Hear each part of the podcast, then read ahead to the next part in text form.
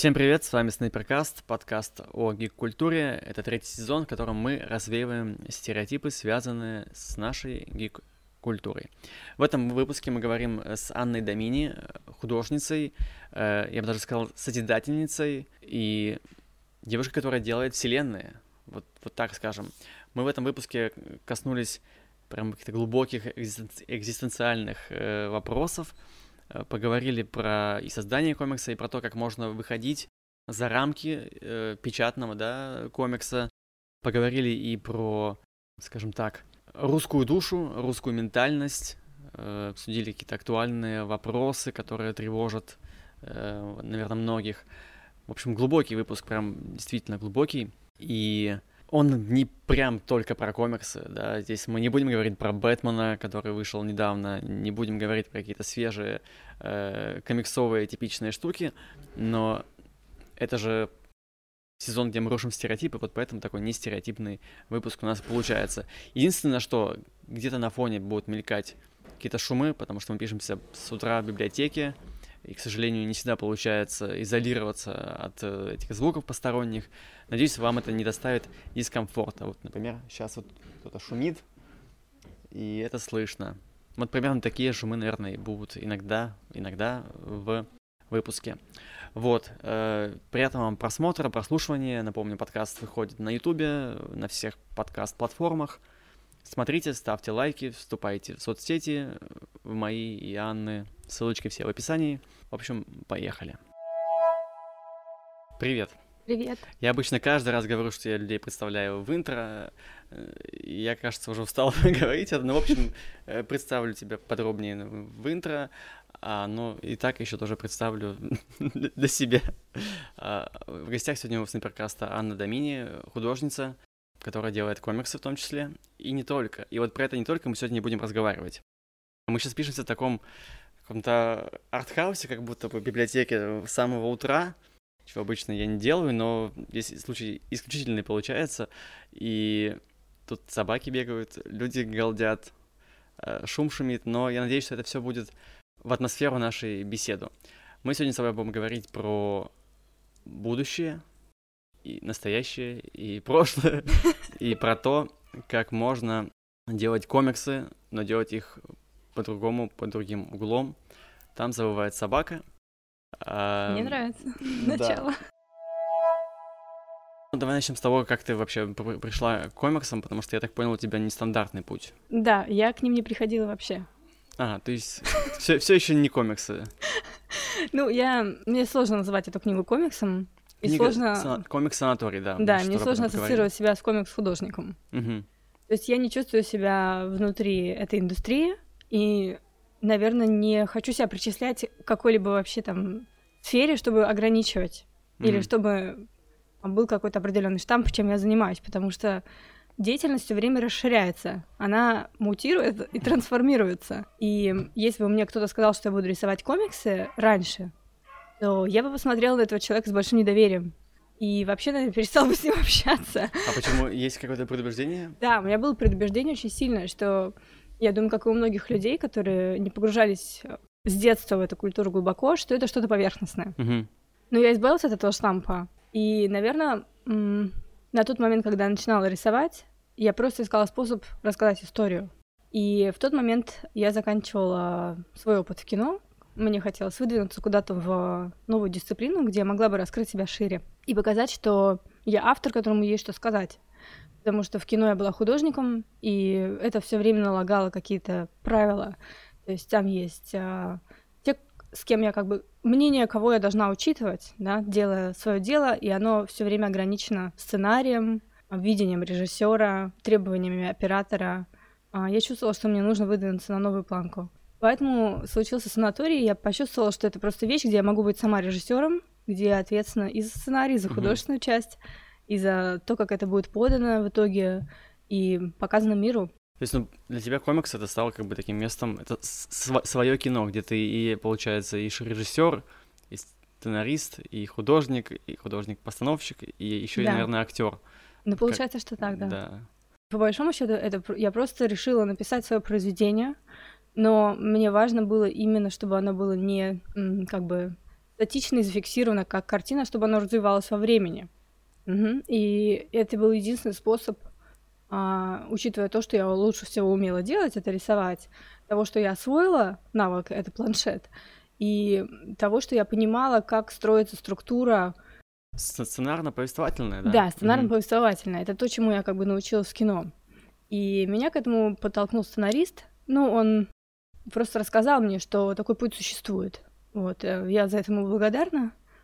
А он сказал мне, что это перспективный жанр, и зря ты на него не обращаешь внимания. Я бы на твоем месте давно уже сидел и рисовал комиксы. Немножко по, по занудству, комиксы — это форма, не жанр. Вот. У нас просто недавно да, был, хорошо, был, да. был выпуск про, про снобизм, и там Ага. как бы мы как, бы как раз такие, типа, ну вот, типа, обсуждали снобов, обсуждали, как, типа, люди к комиксам относятся с предубеж- с предубеждением, а, а здесь будем, видимо, от обратного идти, от Мгм. предубеждения к, Точно. да, к более широкому чему-то. Прикольно. Мгм. А ты чем, чем в кино занималась? Э, Художник. Я делала декорации, я делала костюмы, я подбирала локации, все, что я делала образы персонажей. То есть я хорошо понимала, как работает визуальная часть истории, на чем она строится, как она цепляет внимание. То есть из каких составляющих собирается пазл фильма в итоге. А, мало кто вообще в России понимает, э, чем должен заниматься художник, потому что в Америке есть отдельно production дизайнер и есть арт-директор. И арт-директор отвечает за постройку декораций, за реализацию в материи, там всего того, что придумал продакшн дизайнер, а он как, как главный художник у нас. У нас такой а, сегрегации не существует, у нас все свалено в кучу, Мгм. у нас часто художник занимается реквизитом, потому что маленькие бюджеты. Вот, а это вообще-то разные департаменты. А на тех проектах, на которых я была, приходилось учиться всему сразу и очень быстро адаптироваться к современности. Нужно было доставать, например, искать какие-то предметы, их не, ну, неизвестно было, где их найти. И я еще прокачивала вот этот навык. А где мне находить, например, там телефонную, красную телефонную будку в 2 часа ночи и вести ее на Рублевское шоссе. То есть все время были какие-то необычные задачи, на которых я училась и постигала, как можно вообще взаимодействовать с реальностью. Мгм. И там в сжатые сроки, с маленьким бюджетом, а, как что можно чем заменить, чтобы это в итоге эффектно выглядело в кадре. Вот. Но, наверное, это подвело меня к тому, что ну, у меня уже был багаж, и я уже понимала, что дальше можно с этим двигаться, выходить в новую область. Тебя, получается, профессия заставляла каждый раз выходить за рамки, Да. и ты вот это мощление зарамочное при- при- Точно. привнесла и в комиксы. Ну, Получается, что так. Очень круто, круто. А, а есть какие-то известные проекты, не знаю, ну, в широком зрителю известные, в которых ты принимал участие, что-то так? Ну, а, я после этого как бы решила начать с нуля, скажем так, потому что для меня это как бы все проекты, которые я там делаю, я не могу ими похвастаться, потому что мне не очень нравились эти сценарии. Мгм. Я бы не хотела вообще рекомендовать их смотреть. То есть я, как человек, получивший там высшее академическое образование, воспитанный на Джармуше, Тарковском, Линче и сонме других режиссеров, а, нас готовили к высокому искусству. Нас готовили к тому, что мы выйдем и будем а, делать высокую культуру в стране. Когда мы вышли и встретились с тем, что в современном кино а, деньги все время пилятся, все время кто-то кого-то обманывает, и это, в принципе, делают люди, не имеющие к культуре никакого отношения. Подчас это бывшие какие-то адвокаты, бывшие журналисты, кто-то сидел в тюрьме, кто-то там... Серьезно, это были люди с наколками. И я увидела какой-то шлейф 90-х, который там все еще тянется, и который закреплен. И когда меня занесло в русское телевидение, ну, я делала несколько сериалов. Но это а, как бы они с визуальной точки зрения стали интересными, а, но сами сценарии были очень слабые, и потом они продвигали и пропагандировали те ценности, которые я вообще не считаю культурными Мгм. в какой-нибудь степени. Они, они, наоборот, разлагали как бы, ментальность нации. Я поэтому не буду их рекомендовать. Ну и, ну и ладно, тогда у И нас... потом меня уже да. невозможно найти с этим именем, потому что я все-таки сменила имя, чтобы как-то себя... А, ты имя сменила, да? Да, Прикольно. делегировать от этого. Начала новую жизнь. Начала новую жизнь, да. Слушай, круто, круто, это, это здорово всегда. По жизням таких людей интересно снимать кино. То есть до этого была Точно. какая-то одна жизнь, потом что-то какой-то перелом, да, и люди другие уже. И всегда интересно узнать, как бы с чего начиналось, какие были предпосылки, и ну вот как оно предпосылки были такие, да, что я поняла, например, как создать персонажа. Я подумала, «М, хорошо, создам персонажа. И я подумала, надо создать Анну Домини. просто которая художница, которая Мгм. э, не закрывает себя от какого-то опыта в новых дисциплинах и которая все время ищет новые формы для того, чтобы ну, выразить то, что она хочет сказать. Вот. И, ну, наверное, таким образом я еще переехала в этот дом. Да, это как Да, бы забавный Мы аспект. пишемся в библиотеке комиксов, и Анна живет над нами. Да, А ты прямо над нами принципу. живешь? Да. Это, это у тебя был ремонт столько времени там, нет? Ну, у меня был ремонт, да. Так вот, кто шумел на наших подкастах прошлых. Ну, нет, он был полгода назад, год назад, в общем, наверное, это все-таки не меня.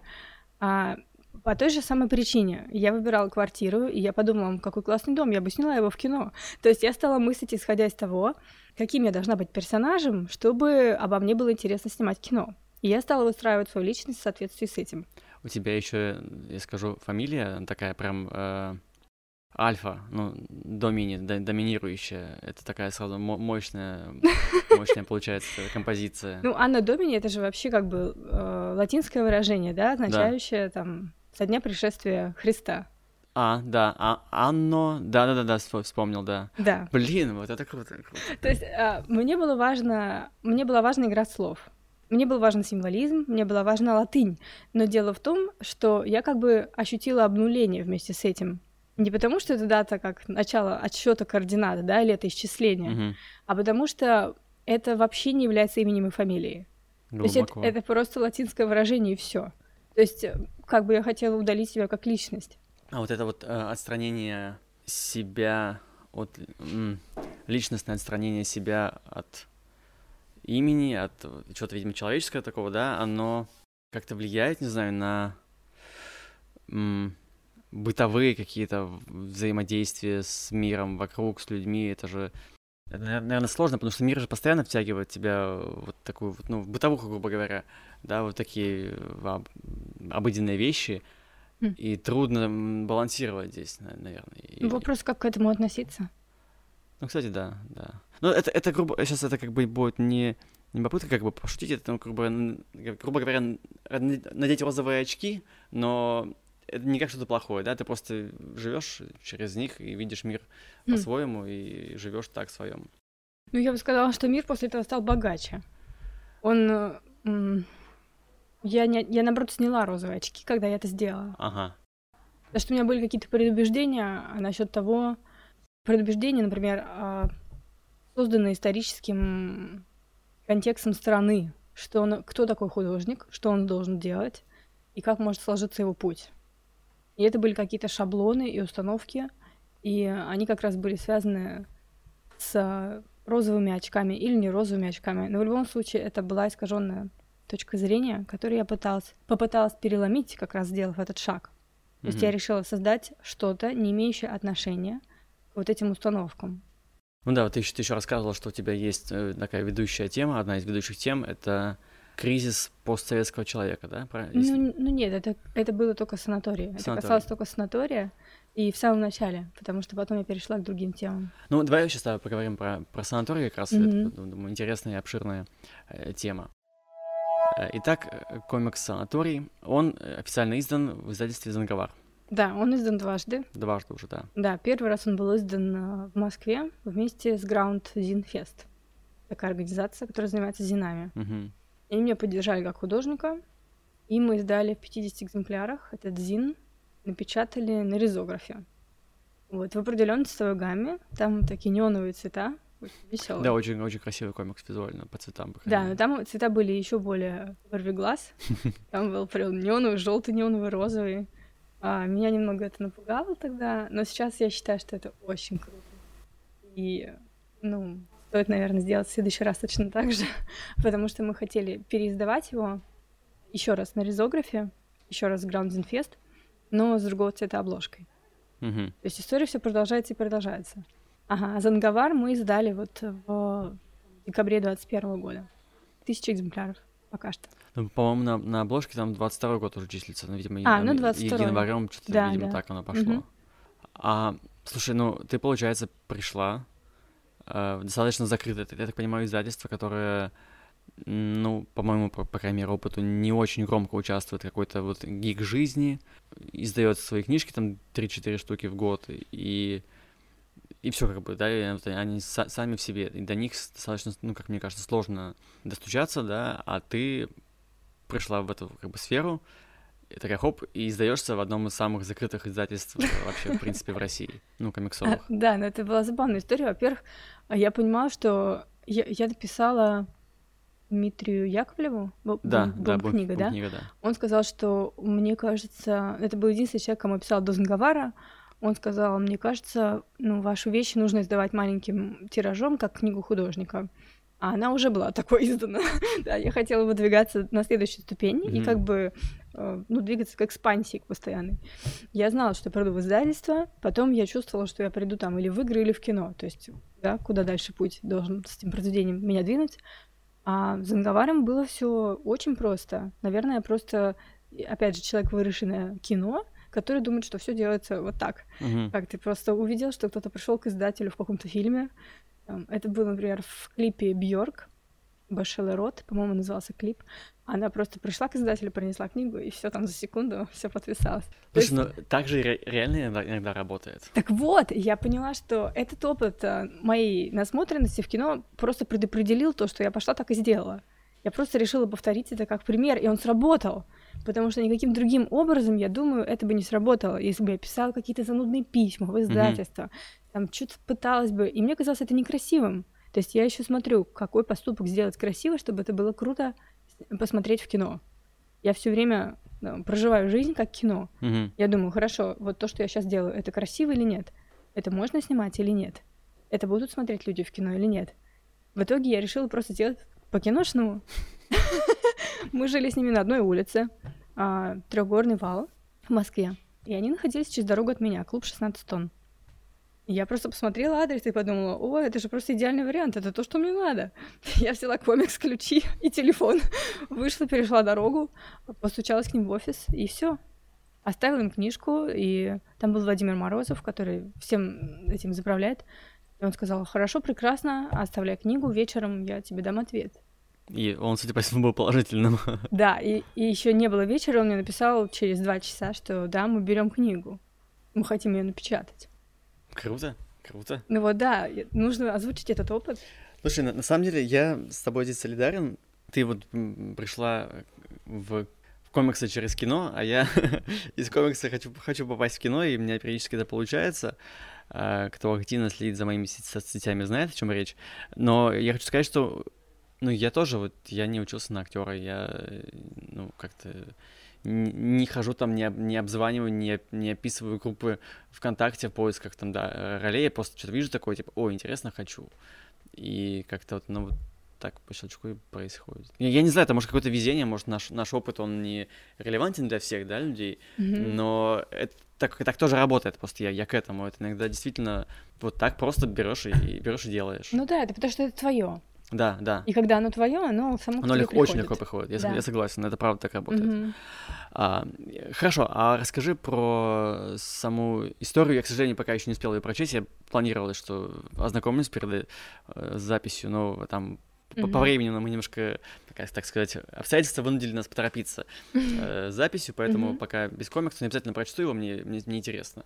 Э, как минимум, потому что цветовая гамма напоминает мне парочку моих любимых комиксов, mm-hmm. таких э, визуально очень и символизм там, и красивые линии, и классные. Все, все вот это вот всякое такое, связанное с искусством. Mm-hmm. Вот. Э, расскажи про свой комикс. О, о, о чем он? Э, почему ты эту историю выбрала? Э, каком на жанре. Вот. Комикс «Санаторий», он стилизован еще так очень интересно э, по, по неймингу. Mm-hmm. Там, это получается отражены, да, буквы зеркально? Или, или не все буквы там, я уже не помню. Не, ну там где-то текст перевернут. Да, да. Э, кверх ногами. Ну, у книги есть замысел. А книга началась в 2014 году, и на тот момент я не знала вообще, как закончится ли она когда-либо и превратится ли она во что-то а для меня тогда это просто были какие-то картинки, которые я начала рисовать и пыталась осмыслить свой опыт через них. Невозможно разделять художника и его произведения. Нельзя сказать, что то, что мы создаем, от нас отлично. Это всегда продолжение нашей личности. Это ну, кстати, всегда... на- наверное, с некоторыми авторами я бы не согласился. Некоторые пишут прям такие, и потом открещиваются. Это не я, это не мои мысли, это Ну, зависит, конечно, от того, от как история издается. Если это авторская, mm. авторский комикс, да, авторское видение, то он, конечно, ну, тут понятно, что человек себя пишет, а если mm-hmm. это какие-то там заказные Marvel DC, там, например, mm, я поняла. Вот, то там, конечно, больше уже какой-то отрешенности. Да, я тогда, наверное, я говорю про тех, кто осознанно, mm-hmm. ну, как автор это да. создает, да, полной ответственностью и погружаясь в эту глубину а, бессознательного.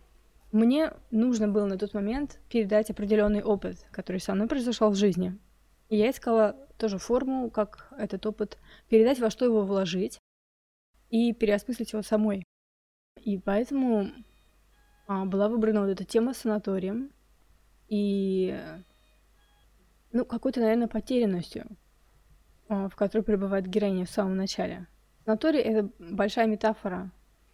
Это образ а, как бы, очень глобальный, под которым можно понимать как, например, космогонию мира, так и историю отдельно взятой страны России, да, и вообще нашего любого пространства. коллектива там более-менее закрытого, это же да, тоже да, санаторий. Да, да, да, и любого коллектива, естественно, или любой иерархической структуры, да, в том числе там больница, санатория, чего угодно. То есть это просто образ-символ, и это книга-символ. Ее можно считывать на разных уровнях. Можно читать поверхностно, просто как историю uh-huh. персонажа, который там двигается из точки А в точку Б. Можно читать э, ну, внутренние глубокие слои и понимать значительно больше. Потому что я старалась через это и высветить какие-то культурные коды, на которых мы все выросли, и просто отобразить их и показать, что есть люди, которые об этом говорят, и которым это не, безразлично, там, переосмыслить то, на чем мы все росли, и почему оно было именно таким, что нас сложило такими, какими мы есть. Мне хотелось переосмыслить какие-то культурные аспекты. Mm-hmm. Мультфильмы, например, советские, там, советские елочные игрушки — ну, все то, что оттуда досталось. А, ну, такой вопрос, не знаю, может быть, не очень корректный, но чтобы просто понимать поколенческие моменты. Э, тебе... Ты как, какого, каких годов ты рождения, скажем? 90-е. 90-е. Угу. Я тоже, я тоже. А, тогда, значит, мы будем говорить в, в, в, в, в одной плоскости, да. Да. А, а что тебя там больше всего, наверное, ну слово травмировало, если подходит, то подходит, что больше... Ложь. Вот да, я согласен, что много, много лжи и фальши. Я пыталась с этим бороться. Я пыталась понять, почему а, я запуталась. Угу. Я вот как раз на тему лжи и всего такого пост постсоветского синдрома посмотрел на днях фильм «Петровы в гриппе». Угу. Вот. И ну, я был, я слышал, что это какой-то прикольный типа российский фильм, типа надо посмотреть. Кстати, очень рекомендую. И тут я посмотрел, и вот то, что мне в нем понравилось, это, во-первых, честность. Честность mm-hmm. показать вот это вот все, ну не знаю, слово грязь э, тоже в широком смысле, да, которая присуща нашему не хочется оскорблять, да, людей, ну, менталитету, как, нашим некоторым слоям, нашим культурным mm-hmm. кодам, так скажем, да, а, она там честно показана. Э, лживость в своих желаниях, лживость в отношениях с людьми, э, то есть на, на всех уровнях какая-то вот все, все, на, все наоборот. Mm-hmm. Добро это зло, зло это добро, правда это ложь и так, и так далее, любовь это ненависть. То есть это буквально в смысле выражалось, и люди в этом живут, и, наверное, очень здорово, я очень могу только порадоваться, ну, за себя, в первую очередь, наверное, что я смог это преодолеть и жить, живу уже в другой плоскости. Но я вижу, как другие люди по-прежнему живут в этом, по-прежнему им тяжело, у них везде какая-то, ну, трагедия на каждом уровне, и в трагичности их жизни как будто смысл состоит — Mm-hmm. То есть, как бы, да, вот сейчас мы здесь будем лгать, здесь мы будем э, страдать, здесь мы будем э, переживать, а какого-то позитивного выхода нет. То есть, ну, тут много причин всего этого, и какие-то политические аспекты наверняка есть, да, и э, глубокие травмы прошлого, но как так вышло? И выйдем ли мы из этого? Или сейчас вот мы обратно, да, вернемся ко всему к этому, к этой хтони? Вот это вопрос, на который я э, себе отвечаю в последнее время. И вот как раз э, фильм, да, вернусь к мысли Петрова в гриппе, это такой русский кинокомикс, как ни странно, а, очень артхаусный, образно-символический. Там есть комиксы, там один из главных героев рисует комиксы. И проживает вот это как бы всю хтонь через призму гриппа, болезненности, Мгм. и, видимо, болезненность — это своеобразная метафора тоже Мгм. общества и так далее. Там есть отсылки на Джокера, который выходил Мгм. недавно. Короче, классный фильм, и я только потом уже посмотрел его, понял, что там что-то Кирилла Серебренникова Мгм. кино, вот, и что-то я прям, я уже, это не первый фильм, который, который я у него смотрю, что-то я как-то, как-то каждый раз проникаюсь к, к его э, творческому э, началу, скажем так, и... Надо знать, что у него снятся. Эм, Да. Слушай, ну, было бы неплохо, я- было бы неплохо. Он, кстати, очень любит голых мужчин в своих фильмах. Э, Петровых он там... Это как определенная тоже ме- метафора появляется, такой символ. Э, Поэтому, если что, я готов. Я готов. Не зря йогой занимаюсь же. Вот. а, Это все к тому, что тема вот, да, всего этого вот переживания российских вот, ментальных э, ментальных и менталитетских травм, она актуальна, и сейчас, наверное, тоже в особенности. Честность, честность, да, ты говорила, что мало, мало честности в нашем обществе, в нашем, наших 90-х. Ну да, но начинается все на индивидуальном плане. То есть человек отказывается жить импульсами своей души. Он начинает жить в соответствии с установками общества, Ага. с тем, а, что он должен кому-то, семье, родственникам. Да. Он должен оправдать ожидания каких-то Что людей. люди подумают, да. Да, он должен а, оправдать ожидания, что он хороший сын или хорошая дочь для своей семьи. Он начинает делать деятельность для кого-то, а не для себя. И в этом состоит проблема. То есть выход из э, того, о чем ты сказал, может произойти только на индивидуальном уровне. Это не будет коллективный выход, Мгм. просветление, да? Да. Это, то есть, путь того, вот, что отдельный человек начнет задумываться, кто я, что я здесь делаю, какова моя задача. Это основополагающие экзистенциальные вопросы, но поскольку общество на них глобально, да, коллективно в своей массе ответов не ищет, то мы имеем то, что имеем. И каждый индивидуально, тот, кто задумывается, начинает свою личную эволюцию. Вот это я и хотела показать комиксе. Очень круто. Вот То есть в прям. этом состоит как бы второй план идеи, что я как бы коротко расскажу, что это санаторий, и героиня находится замкнута в своем процедурном цикле. То есть каждый день как день сурка. Мгм. Она встает, там начинаются какие-то завтраки, процедуры, таблетки, за ней следят врачи, она ходит от локации к локации, и каждый раз про- воспроизводит один и тот же сценарий, как Долорес в мире Дикого Запада. Она замкнута в своем луп в этом петле, Да, да? да. А, но она может выйти только если она начнет задавать правильные вопросы. И эти вопросы связаны с тем, а кто она, что она там делает, потому что у нее амнезия, она ничего о себе не помнит. Каждый день еще как-то стирает ее память, и она запутывается еще больше.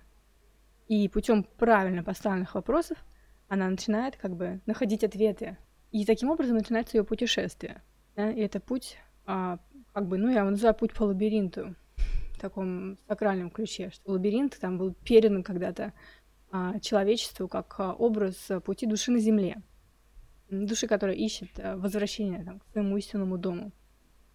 И точно так же она начинает там двигаться по структуре санатория, и потом выходит на новый уровень, а потом выходит еще на новый уровень, а потом выходит за пределы санатория вообще. Здесь есть какая-то метафора к эмиграции или... Иммиграции? Да. Никакой. Нет. Нет, ну если можно сказать, что внутренняя миграция. То Нет, есть э, имеется в виду, что ты выходишь э, ну, там, за рамки своих собственных представлений о себе и за рамки представлений других людей о себе. Тогда происходит выход из матрицы определенный, конечно. Это скорее, знаешь, моя, моя, э, мои, мои переживания, что, э, ну, как я уже сказал, что если санаторий — это страна, то А. выход из всего этого — это уехать. Нет, А, нет, вот. все гораздо глубже. Один, выход, из выходов. выход происходит внутри. Всегда. Неважно, где ты находишься, Ага. неважно, где ты живешь. Выход происходит здесь. Ты выходишь из концепции. Выход происходит Да. из концепции о том, что существует какая-то страна, что существует какая-то отдельно взятая личность, существует концепция свободы и несвободы. Это все концепции в нашей голове. Тюрьма — это тоже концепция. Матрица — это тоже концепция.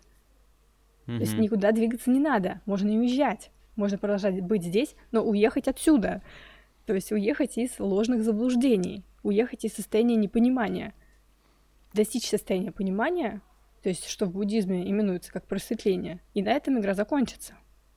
Тут, тут еще ва- важно не уехать отсюда не в, том, не в том направлении, да. Да, да, да, но когда ты начинаешь задавать правильные вопросы, то направление у тебя становится только одно. Ты просто идешь по пути поиска. Это называется так, как сакральный поиск.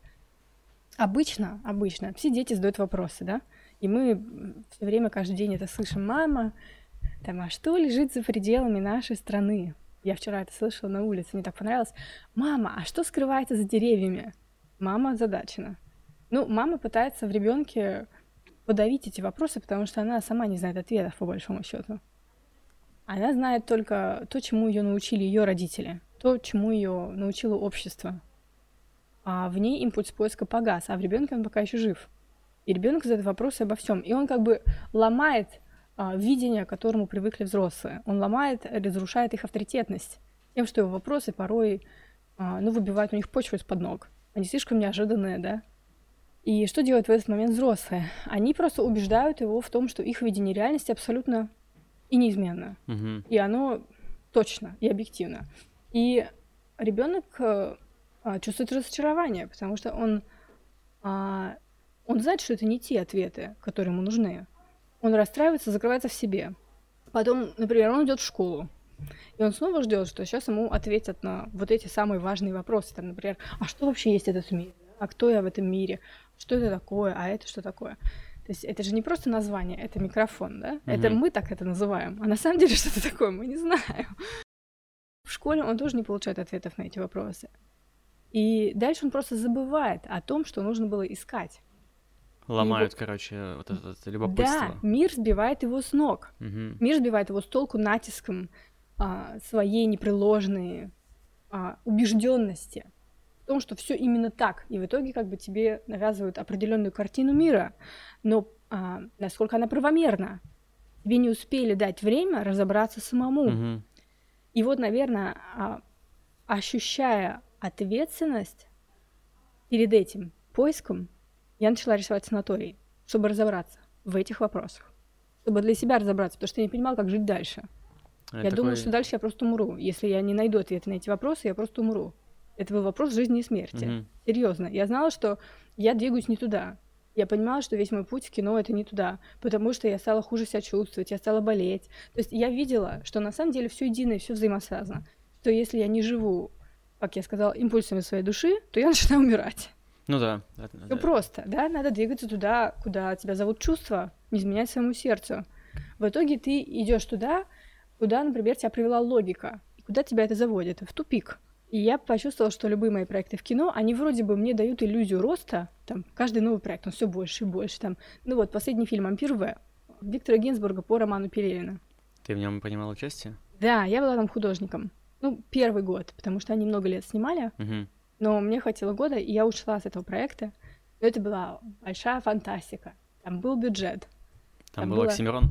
Да, там был Оксимирон, которого как бы... Ты видела и- Оксимирона? Конечно, да, мы с ним общались. Ты наряжала его? его... Он уже был лысым там или уже? Нет, нет, нет, я была на ранней стадии, он просто приходил в лофт, А. и все общались, и мы с ним знакомились, он приходил со своей командой туда. И это было как раз на той стадии, мы все коллективно обсуждали, кто должен играть Митру, а, там, антагониста главного героя. И я была среди тех, кто был за то, чтобы это был Оксимирон, потому что это было очевидно, что лучше него мы, наверное, не найдем никого. И что это будет и для фильма успешно, и для него снова, возможно, хороший опыт. Ух. Ну, в общем, да, там было 70 локаций, и это было дико интересное занятие.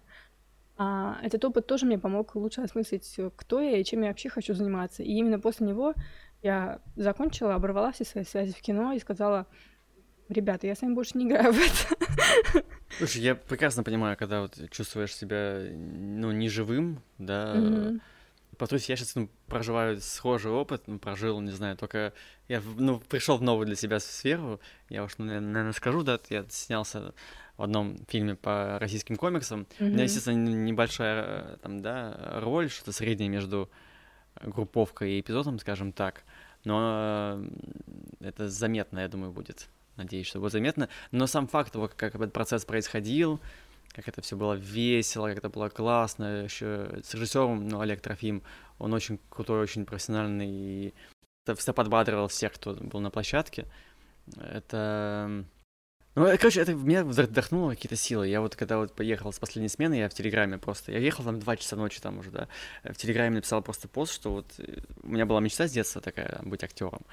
И и теперь ничего для этого не делал. Но вот как-то жизнь всегда меня к этому подталкивает. Я там снимался в улицах разбитых фонарей, в роли гопников, на клипах снимался. Сейчас как бы вот здесь снова, снова вот какой-то еще один сделал шажок к тому, чтобы прийти, не знаю, и уже, может быть, получить какие-то главные роли в дальнейшем.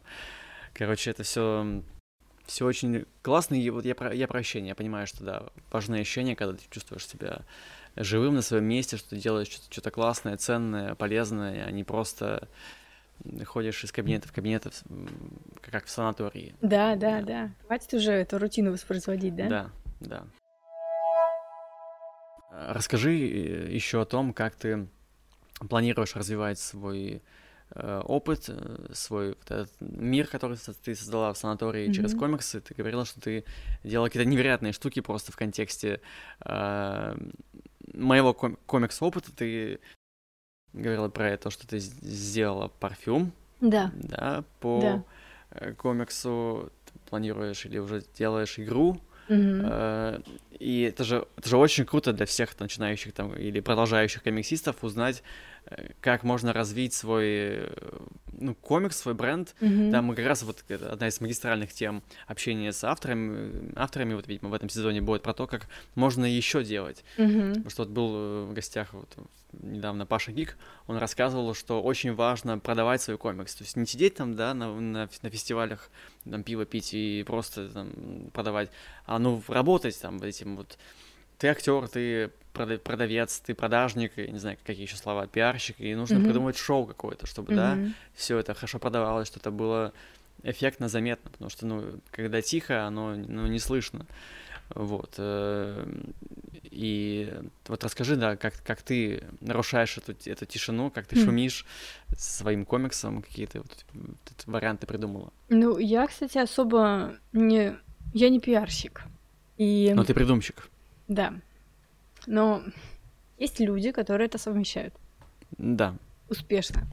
Мне не хватает, наверное, пока энергии на то, чтобы э, успешно это совмещать. Или, может быть, я чувствую, что мне не нужно заниматься этим. Угу. Потому что я делаю какой-то нишевый продукт. Но я не хотела бы клеймить это там навсегда, что это, потому что, возможно, это в дальнейшем там станет бестселлером. Но, на мой взгляд, это вещь не для всех. И она для тех, кто готов к тому, что книги, что комиксы могут быть такими. То есть, наверное, в целом я вижу это так, как срез. А, что то, чем я в целом занимаюсь в искусстве, я называю это там мультидисциплинарное направление. Uh-huh. Это значит, что я стараюсь слить, синтезировать как можно больше различных дисциплин, и показать, что художник может проявлять себя в любой сфере. И это будет интересно, качественно, и это будет доступно другим людям. Поскольку вот это только начинает развиваться, такого рода подход к искусству, к деятельности вообще, когда там один человек, например, обладает несколькими профессиями сразу, да, многомерность некая, некий, некий объем, это только начинает развиваться в обществе и в культуре мировой вообще, то нет пока а, даже тех книжных магазинов, которые бы, в которых мой продукт, моя книга смотрелась бы уместно до конца, что ли. То есть, чтобы я могла там представить всю линейку mm-hmm. того, что я делаю. Такого пока нет. То есть это связано, наверное, и с а, мировой культурой, и с, с русской культурой.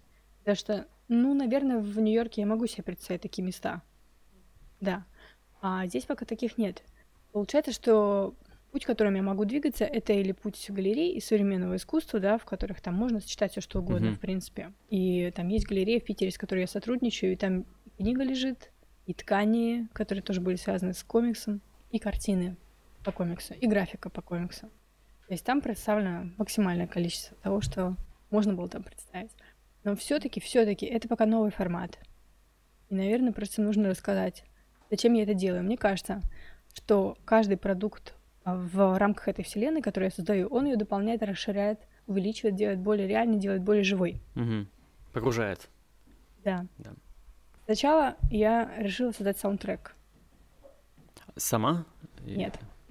А, я понимала, что я не музыкант, и я не буду осваивать это, не мое. Я просто знала тех, с кем я хочу записать музыку. А, есть певица Катя Селебрин, мы давно с ней дружим, я попросила ее спеть э, три кавера на советские песни. И это стало частью саундтрека. Были еще друзья друзей, которые сейчас живут в Израиле. Это электронный дуэт Lunar Escape System. И они мне сделали такую очень интересную, замиксовали на SoundCloud такой длинный 45-минутный трек из шумов mm. необычных. Куда мы вставили уже Катины каверы.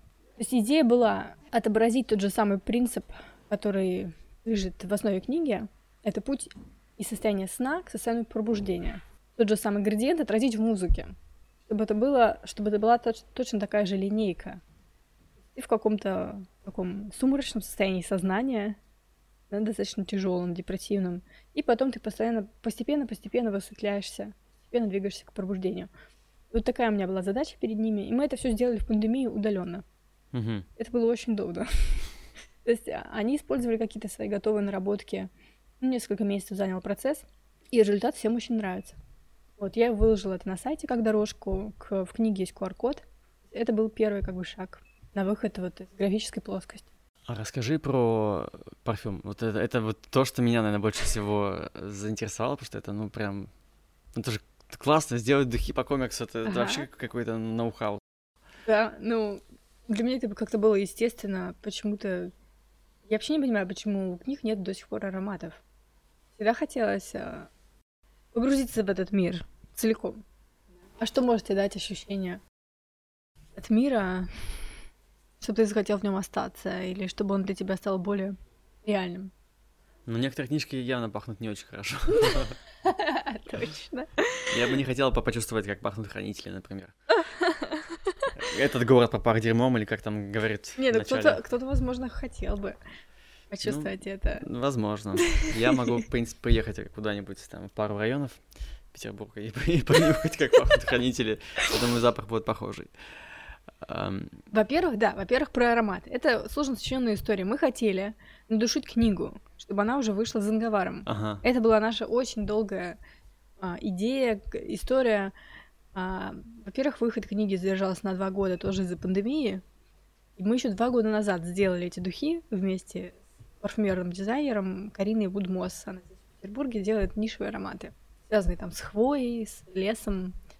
Такая у нее спецификация. Я попросила, Карина, сделай нам, пожалуйста, что-то медицинское.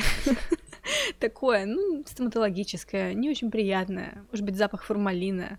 Может быть, а, ну, такое, чуть-чуть э, вот тоже с привкусом древесного. Такая была задача. Она прислала нам по почте там 10 или 13 тестеров в маленьких-маленьких бутылочках. Мы потом выбирали, мы выбрали один, и она нам сделала две полулитровые, то есть она нам сделала, да, литр аромата. И мы этот литр хотели распылить на экземпляр книги. Мы искали способ, как это сделать вместе с типографией, в которой мы печатались в Москве. Они, естественно, с этим не работали. У них такого опыта не было, и они не знали, как это сделать так, чтобы книга, например, не была масляной uh-huh. от масел, которые содержатся в духах, и как сделать так, чтобы аромат вообще сохранился и закрепился. А, в общем, это был от начала до конца эксперимент, который Занговар на себя взял. Ну, потому что они увлекательные ребята, увлекающиеся, и они поддерживали мой проект. И им этот проект нравился. В итоге, да, мы надушили книги, а, но как бы мы надушили в итоге не сами страницы, а буклеты. Uh-huh. Потому что там внутри книги еще есть буклет, который как бы пригласительный билет в санатории. Ну, как такие были в советское время в 50-е годы. Там, приезжаете на наш курорт. И вот это то же самое, там, такой маленький буклетик, там приглашаем в наш санаторий, у нас есть то-то, то-то. Это тоже, да, часть как бы придуманной мной культуры. Мы надушили буклеты. Они пахнут, да, но, наверное, не так ярко, как хотелось бы. В итоге сами книги надушить не получилось. И это часть истории. То есть все-таки мы немного уже сделали туда заход, попытались. А вторая часть то, что я сказала, давайте для краудфандинг компании, потому что пришлось, им пришлось выпускать книгу краудфандинг компании отчасти давайте сделаем лимитированную серию парфюма. Они говорят, да, пожалуйста, давай.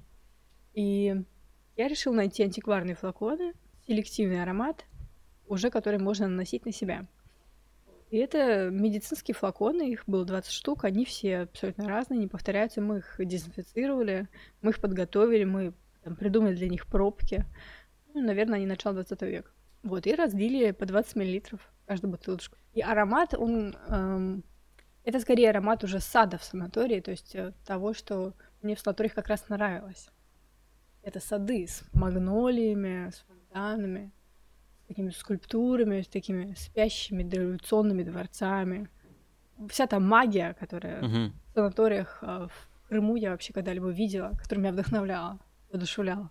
Этот запах, какая-то вечерняя дымка, которая опускается на сад, или, например, наоборот, какая-то утренняя дымка, которая лучами зари появляется. И очень тонкие запахи, которые источают цветы, кусты, растения, шишки. Вот это я попыталась создать. Я думаю, что все получилось. Блин, класс. Я, я захотел теперь и, и санаторий съездить, и куда-то, где тепло, и духами обрызгаться. Слушай, здорово, здорово, круто. А ты еще говорила, что в планах игра. Мгм. А на каком этапе сейчас находится этот, этот план, его реализация? И как ты вообще видишь в целом? Ну, по- получится, не получится, это уже как второй вопрос, как ты это видишь? Мгм. Потому что вдруг у кого-то, ну, для кого-то это будет старт, тоже новая мысль, как развить их Мгм. комикс, их вселенную. Ну, мне кажется, вообще сейчас игры уже делают все. Ну, я делаю другие игры обы- обычно, Ну да. не ну. связанные с комиксами, но... Ну, мы придумали замысел с программистом, объединились, и мы придумали всю структуру игры. Мы придумали в целом ее замысел, описание, то есть оно сейчас на стадии такой бета. И мы отчасти ее уже презентовали, но конкурс, на который мы выдвинули эту игру, Индикап, он проходит на Украине. Да. Мгм. И это как раз попало во все события, поэтому там все встало, конкурса не будет. Администрация конкурса в подвешенном состоянии. А, но есть, например, несколько компаний в России, которые мне интересны, и я просто буду писать им напрямую. Ну, сейчас, наверное, нужно взять какую-то паузу, чтобы просто полежало. А, в игре я попыталась выйти на еще более такой сложный уровень. Я в целом решила переосмыслить, что такое игры вообще для Мгм. людей сейчас посмотреть немного в будущее, чем они могут быть, чем они сейчас не являются. Что изначально мне не нравилось, в... что мне нравилось и что мне не нравилось в играх. Наверное, мне очень нравилось то, что это отдельные миры, которые погружаются в мое сознание и получают там определенный опыт. И несколько игр, они, конечно, сильно повлияли на санаторий, но я играла в детстве, и все, что я о них помню, это там какие-то вот эти, а, ну, сказочную графику. Мне, например, нравилась игра Атлантида 2 Мгм. была такая. И они как раз пом- помогли мне, наверное, в детстве осознать игровую природу реальности в целом. Что какая разница, вот ты там руководишь персонажем, и вот здесь ты руководишь персонажем. Тот же самый принцип. Вся лежит. жизнь игра. Да, да. А, И я стала уже сейчас как бы вернулась к этому и стала переосмыслять, какую я игру хотела бы сделать, чтобы она человека не втягивала туда, а чтобы она наоборот его оттуда выдергивала бы сюда обратно, но давала ему вместе с этим ключи к познанию себя и этой вселенной. То есть что я могу дать ему в игре, чтобы он распутался здесь, он получил какие-то ответы на вопросы из игры. Это значит, что он в игре должен помочь своему персонажу осознать какие-то вещи. Таким образом, он, может быть, начнет помогать самому себе. Я решила скопировать тот же самый принцип, а, что, ну, как бы хождение по кругу, да, что оно там тоже есть, но вместе с этим она должна сама как бы разрушить свой сценарий. То есть сам персонаж должен себя самоуничтожить. Персонаж должен сам себя хакнуть. Мгм. И а, это, это есть в комиксе, там это просто озвучено немного по-другому. Но в игре это можно еще ярче показать. Персонаж должен понять, что он персонаж. И только тогда случится выход за рамки игры. И он, и с каждым действием она начинает как бы все больше хакать игру. Она начинает ее ломать, она понимает, что у нее есть игрок. Вот что я могу сделать в игре. Это же сломать, получается, четвертую стену. Да, да, да, да, да, в самом таком глобальном ключе. мгм. Она сначала не слушается, например, команды игрока. Она как проекция, да, как аватар, она ходит и тупит. Она просто тупит, потому что сам санаторий это такой абсолютно какой-то ну, туманный мир, в котором все очень, все процессы медленно двигаются, там ничего не происходит. Ну, там такой застой, болото, сон. И она в этом сне пытается, ну, в общем, хоть как-то мыслить, а все остальные не мыслят уже вообще никак, просто овощи. Боты. Да. И NPC еще можно Точно, сказать. да, ну да, NPC. И она как бы с каждым шагом, она должна все больше и больше разрушать этот сон. И она должна разрушать этот сон и в себе, и вокруг себя. И потом как бы дальше начинается чистая алхимия. она выходит на каждый новый уровень, и там у нее больше возможностей. То есть она уже понимает, что она может влиять не просто на окружающий мир, а как бы она может перестраивать всю игру, она может перестраивать всю реальность игры, она может перестраивать физические законы этой реальности.